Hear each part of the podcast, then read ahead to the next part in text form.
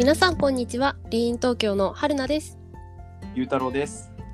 リーン東京オフィシャルポッドキャスト What If では様々なバックグラウンドを持った女性、フェミニスト、ジェンダーマイノリティに関する個人や団体のリーンストーリーや映画、本、最新の時事情報をベースにリスナーの皆さんと共に What if? What would you do if you weren't afraid? もし恐れることがなかったらあなたは何をしますか？を一緒に考えていくポッドキャストです。このポッドキャストが皆さんにとってリーン東京がメッセージとして掲げている一歩踏み出すをサポートできればと思います。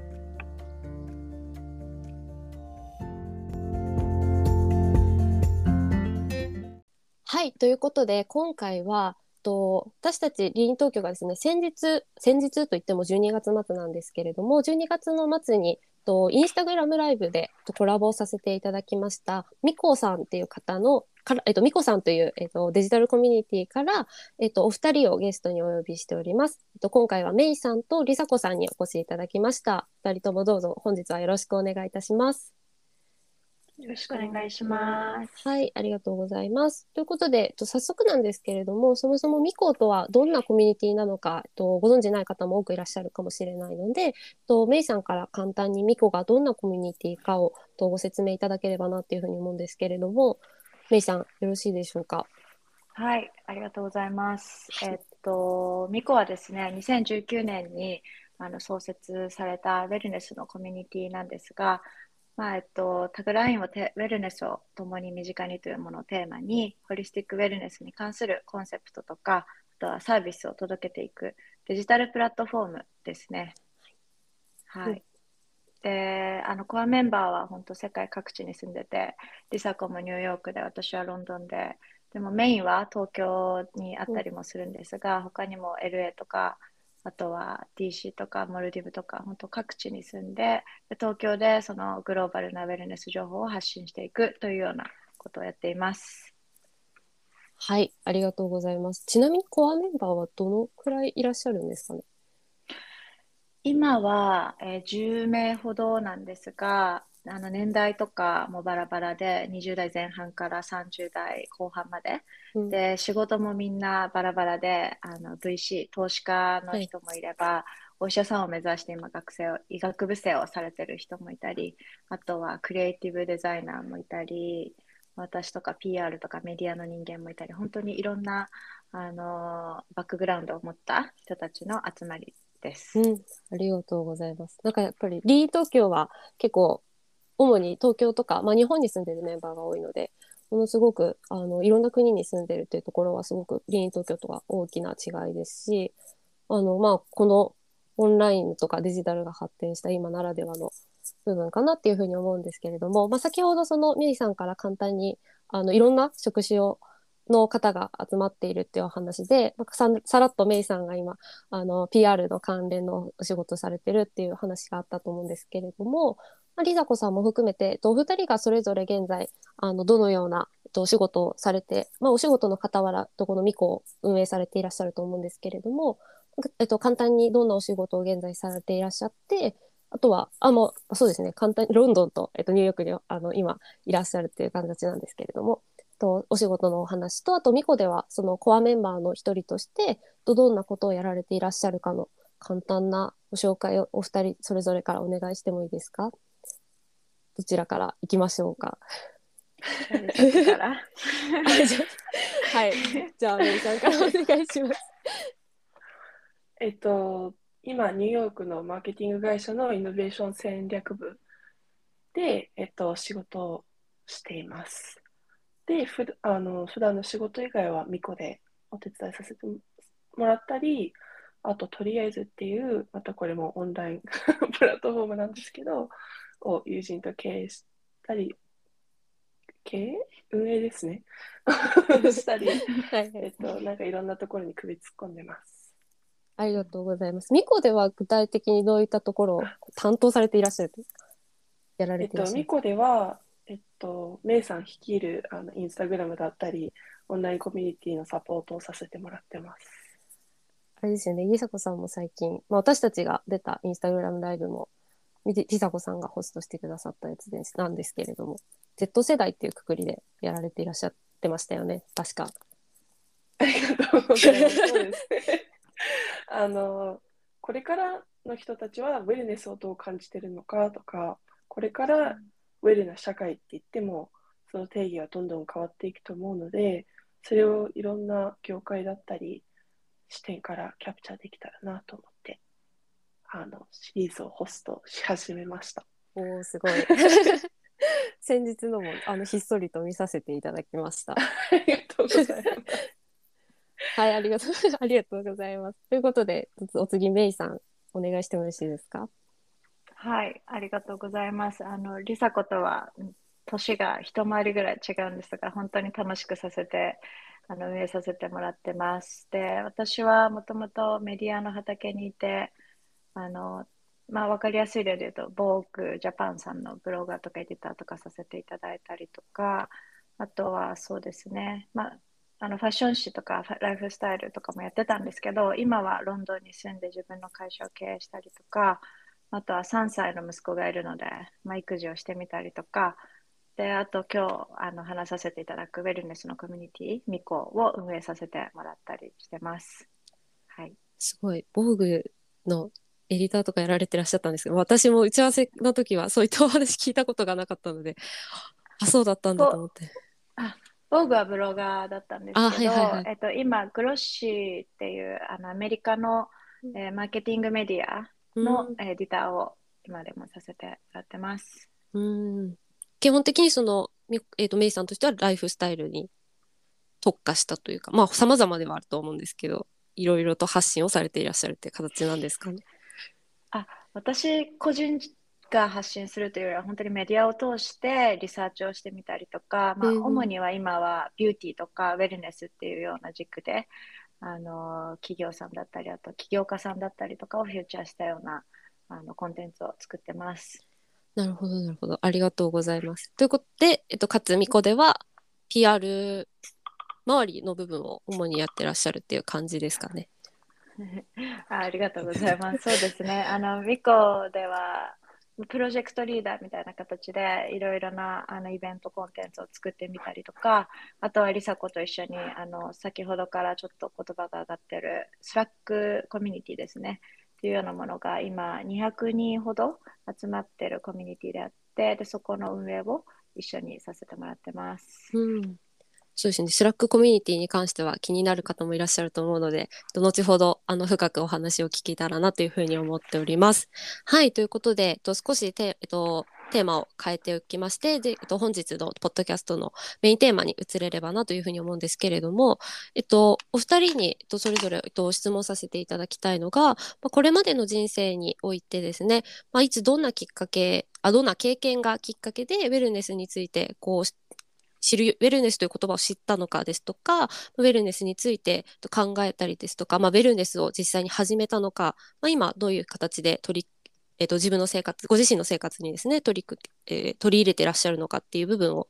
とお聞きできたらなっていうふうに思うんですけれども、どちらからお聞きしていきましょうか？とじゃあ私からあ、じゃあぜひはい、りさこさんからお願いできればと思うんですけれども、りさこさんご自身としては、どどういったタイミングだったんですか、それは？そうですね、ウェルネスっていう言葉と出会ったのが中学生の頃で、体育の時間がフィットネスウェルネスっていうクラスになってて、うん。だいたい4分の3ぐらいは体育、4分の1ぐらいは、なんか先生のなんかレクチャーみたいな感じで、うん、カリフォルニアで生まれ育ったんですけど、そこで言うウェルネスはヨガをするだったり、うん、5分間、毎日5分間、10分間、外に出ようとか、すごい具体的な行動だったり、生き方、朝5時に起きるとかうん、っていう感じで、それとは逆に学校では、し日本でいう進学校っていうんですか、はいはいはい。すごく大学を目標として、あの日々頑張ってる生徒が多かったので、うん、本当にその5分、10分、何を言ってるんだ、ヨガなんて何言ってるんだっていうすごいあの思いと全く一致しなくて、その先生に言われているウェルネスと、うん、あの自分の生活の現実と。うん、うん、で、その時にプラスで多分影響があったのが、周りのなんか同級生がどんどんどんどんあのうつ病と anxiety で、うん。不安不安になっ不安症不安症っていうんですかね。障害でしたっけ？に、はいはい、はいえっと、診断されて何を言ってるんだってすごい思ったのを覚えてるんですね。うん。なんでそんな全員があのうつだったらなんかどう回っていくのかみたいな。で結構やっぱり本当にその試験受ける時間が長くなるようにうんちょっとその先生と協力しお医者さんと協力してそういう診断をあのしてもらう人もいるのが現実ですごくメンタルヘルスだったりウェルネスに対してすごい否定的な考えになってたんですね。うんうんうんで、あの、そんなか、そうですね。なので、もともとすごくウェルネスっていうと、なんかの商品を売ったり、すごいこういうライフスタイルっていうのをすごい押し付けられるようなイメージだったんですけど、うんうん。大学の頃に、えっと、ミコ、あの、と出会うきっかけがあって、うん。なんか本当にウェルネスっていうそもそもの定義とすごいあのの関係性を考えさせられてうん。そのじゃあウェルな自分ウェルな社会を目指すものだって学んだんですけど、うん次はその じゃあなんか自分ばっかりに特化して考えるウェルネスっていうのはすごくなんか自己中心的なんじゃないかっていううん次はその、まあ、まだちょっと否定的な考えがあの続いて、うんうん。でもそんな時にすごい大学であのメンタルヘルスだったり、うん。その大学内でのその周りの同級生との関係の中で初めてすごく人種だったり、カリフォルニアから来てたので、うん。あまりアジア人であることを否定的に感じたことがなかったり、なんならすごく日本語、日本の文化と言語とつながっている自分にすごい誇りを感じたんですけど、うん。あの大学に行って初めて白人らしくアメリカ人らしくそのげ言動を気をつけるようになってうん。なんかすごく肩身が狭いあの大学生活だったんですね。うんでもなんかミコのウェルネスを通してあの自分がもっと自分らしくもっとウェルな状態につながることで周りとの関係もすごく柔らかくなってきたり自分に余裕ができることで、あの周りとの関係周りとのつながり方にも余裕ができて始めて、うん。よりなんかオープンマインデッドにうん生活できるようになったなって思うのがうん思っ初めてなのですごくウェルネスは初心者なんですけど、日々ニコの人たちだったり最近はもっとオープンにいろんな情報をインプットするようになったので学ばさせてもらってます。うーん、なるほど、なるほど。なんか、そもそも多分、日本、結構その高校で、結構そのクラスメイトの方々が、あの、まあ、不安障害っていうんですかね、アンクサイティとか、あとはこう、うつに悩まされてしまうっていうところと、なんか一方でその授業としては、そのウェルネスの一つとして、まあ、いわ、なんていうんですかね、こう、あの、ヨガとか、こう、先生がこう教えてもらうところはその手段と一つとして多分紹介はされてると思うんですけれどもがこう明らかにこうやっぱり学校生活がものすごく多分皆さんその時お忙しかったと思うんですけれどもそこはこうなんていうんですかねご自身梨紗子さん自身の中でも結構こうギャップを感じるというかこうウェルネスっていうもの自体に対して結構こうなんていう言葉が正しいのかちょっとわなかなか見つからないんですけれども ちょっとこそうう、うん、そうですね、ミスマッチが起きてたのがああ、そうですね。はいはい。どんどんどんどん広がってってた感じがしますね。なんか、うん、それを教えてくれる先生がヨガの先生だったり、うん、あのそういう人たちに成績がちょっと低くなっても気にするなだったり、ええ大学は関係ないよってすごい学校の先生方はみんなそうおっしゃるんですよ。ほうほう。なので多分今その中学校高校が進学校っていう風にレベルされてるのを聞いたら嫌がるとは思うんですけど、あの現実としている学生がみんなすごくもうトップの大学目指しているだったりうん、あのそうですね。だから学校から言われるメッセージと学生内、うんその周りの街のあのカルチャーがあまりに合ってなくて、なんかこっちに寄り添わないで、ただウェルネスを押し付けてるって気がし、もっと今となっては学校にフィードバックを出せるなら、うんもっと生徒の生活に合ってる形のウェルネスをだったり生活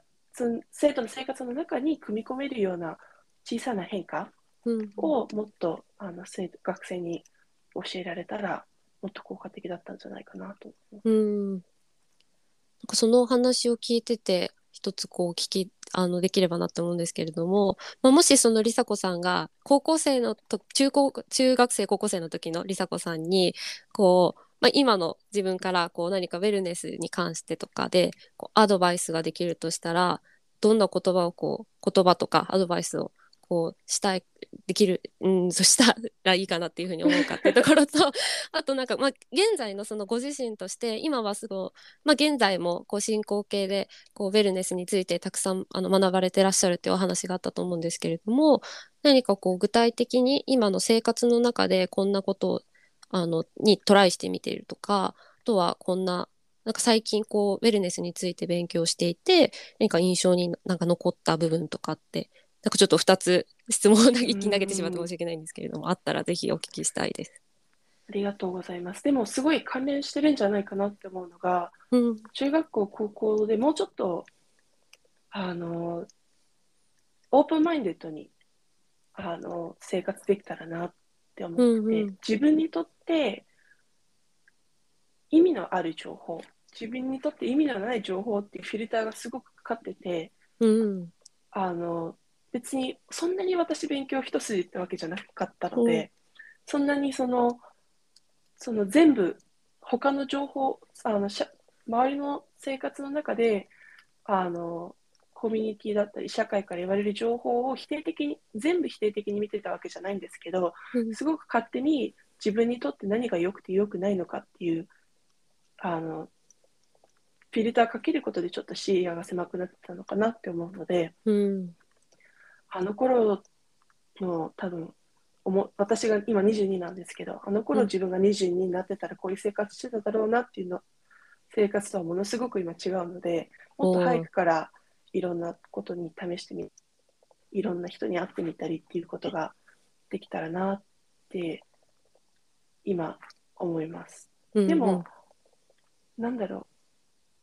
う。だからといって、すごいウェルネスっていうのは、あ、今自分はすごい調子いいなと思ったら、その理由が何なのか、なんか分析して、それをどうやってより自分の生活に、あの取り入れられるのかっていうのを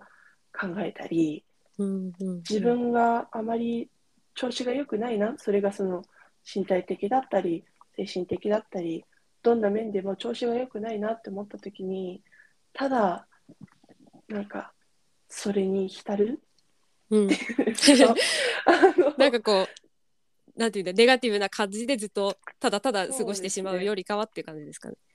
よりかは、なんか、別にそんな自分を否定するわけじゃないけど、あの、そんな状態の自分を受け入れて、でも、なんだろう、どういう行動に移せるのかっていうところにも考える。うんだから、私にとってはそれが特定の何かってわけじゃないんですけど、今の自分にとって何が必要なのかっていうのをちょっと客観視することが、ウェルネスの視点で客観視することができるのかなっていうふうに今考えてます。なので、ちょっとメンタルヘルスとの向き合い方にも関連してるなとはうん確かに。思います。いやなんかなかなか私自身とかはこうその落ちている落ちているっていうんですかね。こうすごくネガティブにこうどんな物事も捉えてしまう時ってこうただただその時をこうが過ぎるのをこう待ってしまうというかあんまりその自分を客観視して何が何が原因でこうなってしまったんだろうとかってこうあんまり考えない。なんかその過ぎ去った後にあこれだったのかもみたいにこう終わってから考えることがすごく多くて。でもそれを結局何回も繰り返してしまうってことがすごく多くあって最近もそれですごくパンデミックが起きてからはすごくそこに悩んでいた部分がすごくあったのでこうやっぱりステイホームになってしまうとこうどうしてもこう物事を暗く考えてしまうというかこう人と会ったりこうやって話をする機会もすごく減ってしまったのでそこはこうなかなかこうなんていうまあそれこそメンタルヘルス的に良くない時期がすごく増え今までよりかすごく増えてしまっていたのでその今の梨紗子さんの考え方だったりとかあのなんていうんですかね行動とかはすごくあの自分自身も参考にさせていただいたので ありがとうございますいろいろとお話をしていただいて。あの今、春菜さんが言っていただいた、あ、ごめんなさい。あ全然大丈夫ですよ。あの、予測、まあ、パンデミックとか予測不可能なことに対する変化って、うんこうどうしてもネガティブに捉えてしまうことがあるかもしれないんですけど、でもウェルネスをこうなんだろう日頃から取り入れようとしてると、まあ、そういったこともあってあそれがあっての人生。ああのウーェルネスジャーニーって私たちは言ってるんですけど、えー別にねあの人生山あり谷じゃありじゃないですけどどんな自分であっても受け入れようっていうところが前提としてあったりするのでうんなんかそういったこう体制がつくようになるのかななんて思います。いやそう本当ですうんうんうんそうですよね。なんかその向き合うきっかけうんを作るのが、そのミコでは10次元のウェルネスをうん発信してるんですけど、結構それが私にとってのすごいキーになったのかなって思うのが、うんそういうあの普段ある8次元のウェルネスプラス多文化のウェルネス、セクシャルウェルネスであの活動してるんですけど、その、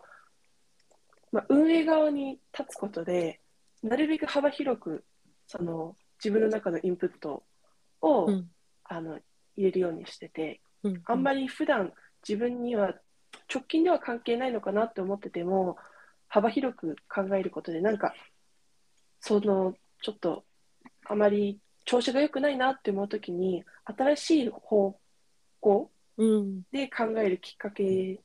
になってくれてるので、その10次元のウェルネスっていうフレームワークは結構すごく大事にしています。ああ確かになるほど。あちなみにあの10次元のウェルネスの詳細が何かっていう部分はぜひ あのミコのえっ、とミコさんのホームページに載っているので ぜひそちらもあのはい皆さんチェックしていただければいいかなっていうふうに思うんですけれども確かに。なんか自分の中ですごいいろいろつながったというか あそういうことかっていうふうにこうひらひらめいたわけじゃないんですけれども なるほどなってすごくなってしまったんですけれども。あそうですね。なんかそうですね。結構物事のその原因とかを考えてよくないなそれこそウェルな自分じゃないなと思った時に結構その一つの原因なんだ原因が一つであるとこう考えてしまうというかなんかその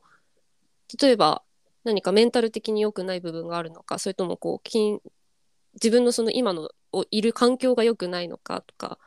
が一つの部分にこうとらわれてしまいがちというか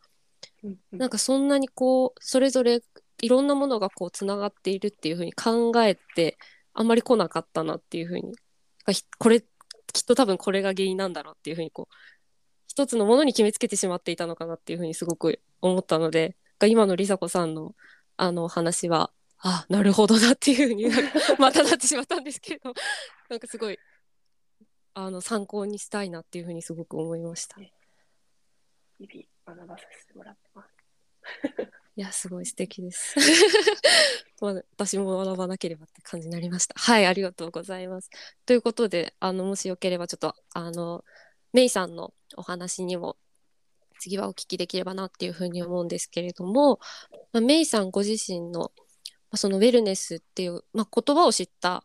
タイミングですとか、まあきっかときっかけの部分でしたりとか、まあ、あと、メイさんご自身として今のと生活の中でどういったふうに取り入れられていらっしゃるのかっていう部分をぜひお聞きできればなっていうふうに思うんですけれどもこちらいかがでしょうか？はい、ありがとうございます。あの、そうですよね。ウェルネスに出会った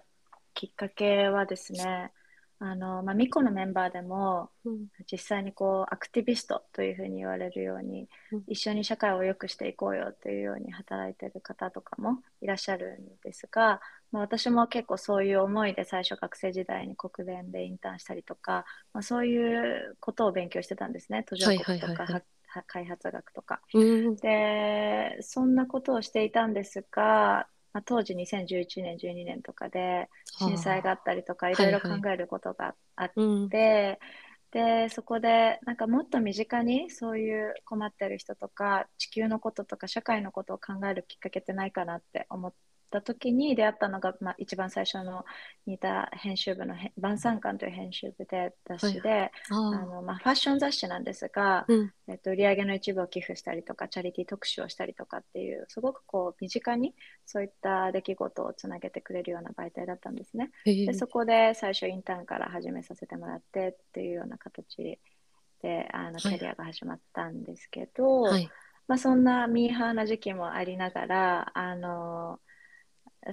いろいろリサーチも好きだったので、海外にも目を向けてた時に、うんあの今もあのネットフリックスとかで最近番組が始まったグープっていうあの、うんまあ、ライフスタイルウェルネスブランドがあってで当時2013、4年はまだできたばっかりでであのハリウッド女優のグイネス・パルトローさんが立ち上げてるブランドなんですけどはい。彼女が最初ブログから始めたあのただのただのブログだったんですね。へえでそこからアプリになってとか、もう本当その頃からずっとファンをさせてもらってて、うんでずっとフォローしてた時に、まあ、その時に初めてウェルネス、ウェルビーイングっていう言葉が出てきて、えなんだろうこれって思ったのが一番最初でした。うんで、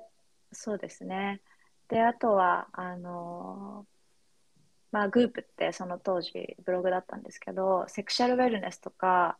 あとは、あのまあ、結構そのパートナーシップの話とか、うん。あまりこう、マスで出てこないような話が、をオープンに、しかも女優さんが話してるってところですごく注目していて、あこういう時代が来るんじゃないかっていうのは、すごいワクワクしてうん見てたんですよね。はい。なので、その辺がきっかけでしたね。今だとそういうふうにな YouTube を通してだったり、まあ、こういったポッドキャストを通してその自身の生活についてこう話される方って、まあ、著名人でもすごく多いと思うし、まあ、それがインフルエンサーっていう職業の一つでもあるかなと思うんですけれどもその時からそうかもうかなりその前の段階からそういう活動をされていらっしゃった方がしかも女優さんでいらっしゃったっていうのはなかなか珍しいですよね。ねえ本当に、なんか今だとその結構リアルなことが求められる時代になそうでってきすよねましたけど、逆にはいはい。でも、まだまだ2014年、5年ってこう映えるものがイあンスタで上がってきてっていうような時期もあったと思うんですよね。だからその時代とは逆のことをしてた彼女っていうところにはすごくあの注目させてもらってました。逆になんかこう、まあ、そうですね映えるとかこういかにキラキラしたいこう日常を見せるかみたいなあの部分のにこうフォーカスが当たってた時代あ時期かなっていうふうに思うんですけれどもそこでそのメイさんとしては多分ウェルビーイングとかウェルネスっていう言葉を知ったきっかけにはなったと思うんですけどそこからそのミコとはとかをこう知ったきっかけでしたりあのジョインしたりするまでの部分とかで、こうウェルネスについてこう考えるなんていうんですかタイミングといいますかうんうん、こう取り入れれるとかっていうことについてこうそう。うんうん、ありがとうございます。はいあの、そう今聞いていただいて思い出したんですけど、確かにその当時はうんまだウェルネスって自分ごとにはできてなかったんですよね。うんでもその後にあの、まあ、いろいろキャリアを変えて、えっと、中東のドバイっていう国に3年ほど住んでいたりとか、でそこで子供も産んだりとかしてこう自分がマイノリティになった経験をしたんですね。うんうんでその時にで、まあ、もちろん宗教とかも違いますし言語も違うしというところでえ習慣もライフスタイルも全然違うし、っていう中で自分が本当に欲しいものってなんだろうとか自分の価値ってなんだろうって考えたことがありました。はいはい。でそれがまたあの巡り巡ってウェルネスという言葉だったっていうことに後から気づいたんですけど、う。んそこでこう結構まあいわゆる自己探求みたいなこともしたり内省してみたりとかってそういう時間を作ったりとかしたんですよね。ででそのままパンデミックも始まったりとかしてうん。でさらにこう自分と向き合う時間が増えてでそうですね。でドバイにいた時の友人があのミコの創設メンバーの鈴木恵理子を知っていて、はいはいはい。で彼女のエリコの本を紹介してもらったんですね。でうんそれが一番最初のきっかけでエリコと出会ったきっかけだったんですけど、うんでエリコのことを勝手にあの私はフォローさせてもらってて、はい。ででまたこれも本当偶然というかあのなんだろうセレンディピティみたいな話なんですが私が東京に戻ってまたこれも PR の仕事でその一番最初にウェルネスって言葉を知ったグープっていうブランドのうん東京ローンチがあったんですね、ポップアップだったんですが、はいはい。でそこにお手伝いすまあ、そこでのお仕事があってで私がそのグループのポップアップの店舗に立ってたんですね、六本木ミッドタウンの。はいはい。そしたらエリコが現れて、え、すごいえみたい。なもう私としてはずっと本も読んでてフォローしてたので、エリコさんがいるみたいな。で、そこでもうここは声をかけようと思って私から声をかけさせてもらって、で、まあ、キャッチアップとかさせてもらってた時に、まあ、ミコっていうコミュニティをやりたいんだよねっていう話を聞いて、もうそこからイベント参加させてもらったりとかして、最初はだから私もミコのお客さんとして入ってたんですが、もうどんどんどんどん好きになって、で、自分も作る側になりたいって思ったのがきっかけで、ミコのメンバーにジョインさせてもらったっていうような背景があったりします。へえ、そうだったんですね。そうそう。なんかすごいこう、つなが、全部がつながってきたような形うんですごい素敵だなっていうふうに聞いてて思ったんですけれども。なるほど、うんなるほど。なんかまあ、そういうふうにこう、ドバイでのご経験のこう、部分でいろいろな、こう、いろいろと感じられたことですとか、こう、あっていうことが、まあいろいろなご経験とかがあって多分、あの、ベルな自分とか、ベルネスについてこう考えられるきっかけになったと思うんですけれども、今のご自身、まあ、メイさん今ロンドンにあの住まっていらっしゃ、住まわれて、で仕事とかもされていらっしゃると思うんですけれども、なんかその中で、こう、現在の生活においては、まあ、お子さんも子育てたりとかしつつ、あの、知る中でとかで、こう、よりこう、ウェルな自分に、に、こう、なん、近づくっていうんですか、なるというか、こう、うんなるためのにこう現在日頃こうやられていらっしゃることとか何か考えていらっしゃることとか、もしくはミコでこうミコに入って運営メンバーとしてやっていらっしゃる中で得れたこう気づきとかってメイさんの中であったりしますか？ありがとうございます。あのね、まあ、ウェルネスを学んでいくと皆さんし気づく方も多いかなと思うんですが、ウェルな自分イコール最高の自分ではないんですよね。うんなので、なんか別に最適化したいわけではなくて、うんえっと、どんな自分でも愛してあげたり、うん許してあげるみたいな、そういう需要の心っていうのがすごく私は大事だなって思っています。うんなので、まあ本当日々、ちっちゃいことでも大きいことでもいろんな出来事があると思うんですよね。はい。あの今日とかロンドン朝なんかストームが来て、なんかロンドン市長が今日は外に出るなみたいなえー。発令があって、もうそんな朝に言われてもどうしようっていう感じじゃないそうですよね。もそういうなんかことですらも、まあ、こういう日もあるよねってこうこう委ねられたりとか、うん。なんかそこで一個一個イライラしないとか、本当ちっちゃいことかもしれないんですけど、そういうことの積み重ね、それの訓練をしてるっていうふうに、こう、日々、あの、感じさせてもらってたり、うん。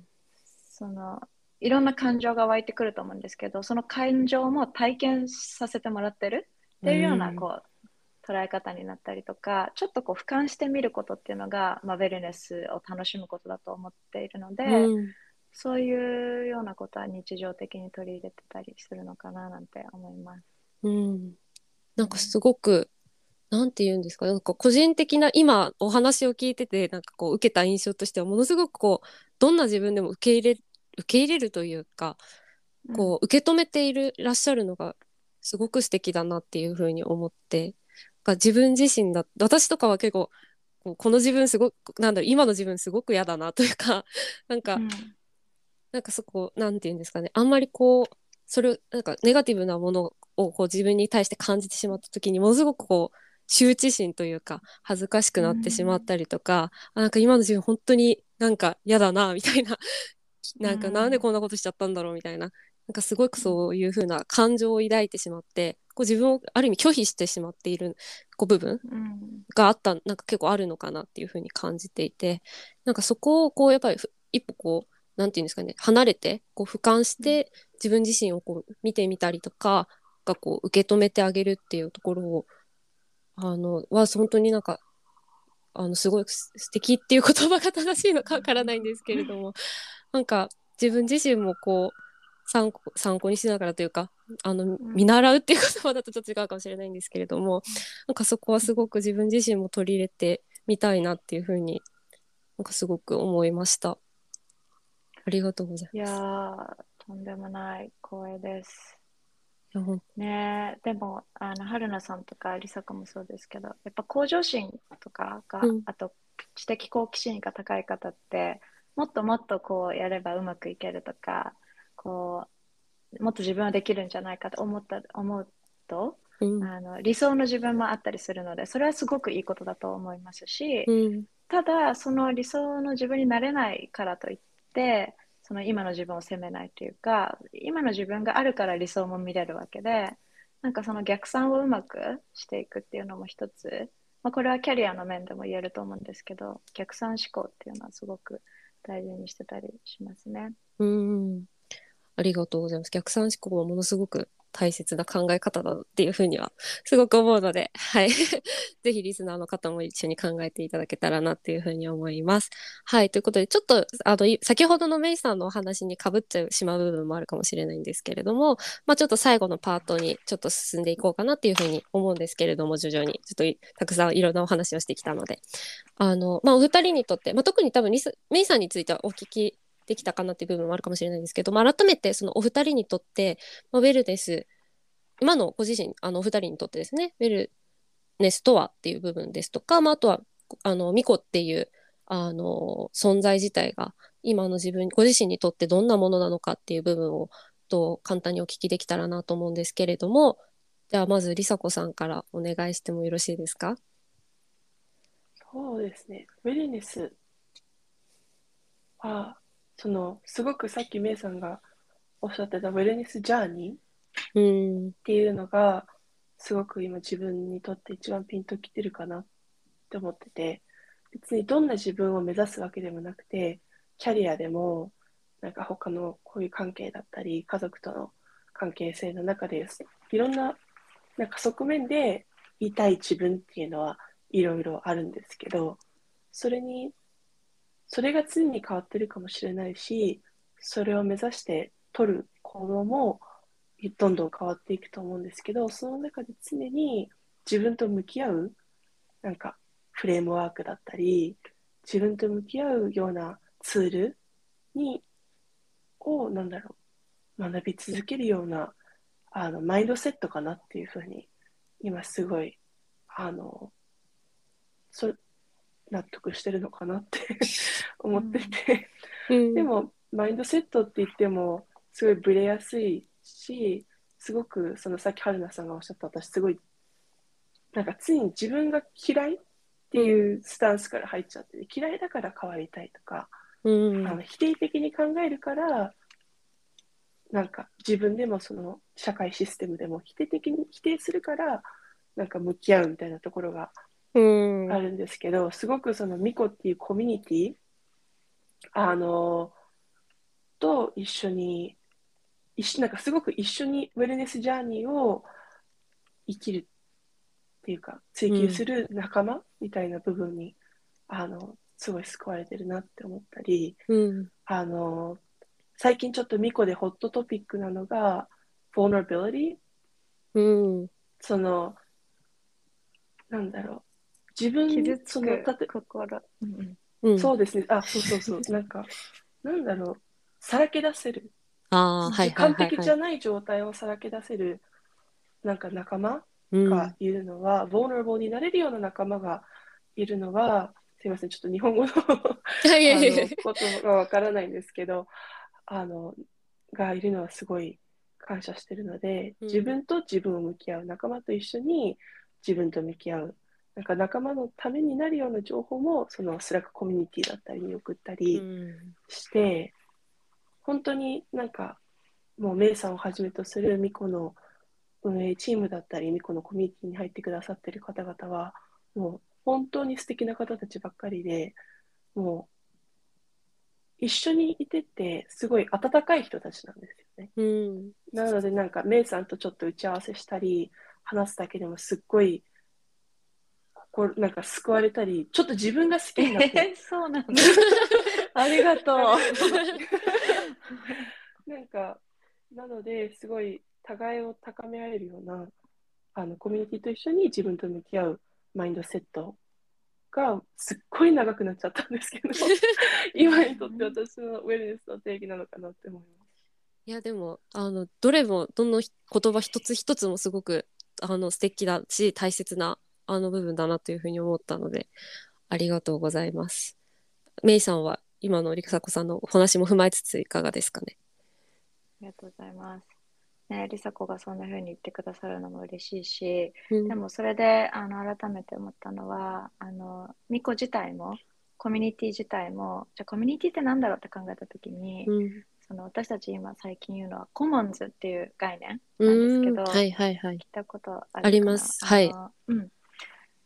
例えば、まあ、私の住んでるロンドンの家の近くにも小さいこう原っぱみたいな場所があって、うん。でそこには池もあって、うん。スワンがいてリスもいてで木が生えてて花も咲いてとか。でそこにこう人が集まった時にこうただその花をちぎって家に持って帰るだけじゃなくて例えばですけど、い。ちゃんとそのスワンに餌をあげてうん。こう、テイカーじゃない、ちゃんとギバーであるっていうような精神が、そのミコンの人たちってみんなあるなって思ってて、うん。でやっぱりギバーの人たちってお互い与え合うことができるので、ちゃんと相手のいいところも見れる？うんでそこでまたあのあた新しい視点を見つけたり、発見があったりとかして、でそれで循環していくみたいな、そういったコミュニティであったらいいななんていうふうに思うんですよね。うんでそれはだからそれをしていくことでその循環の中に身を置くことで自分の価値を知れるっていうことがうんあのできると思っています。うん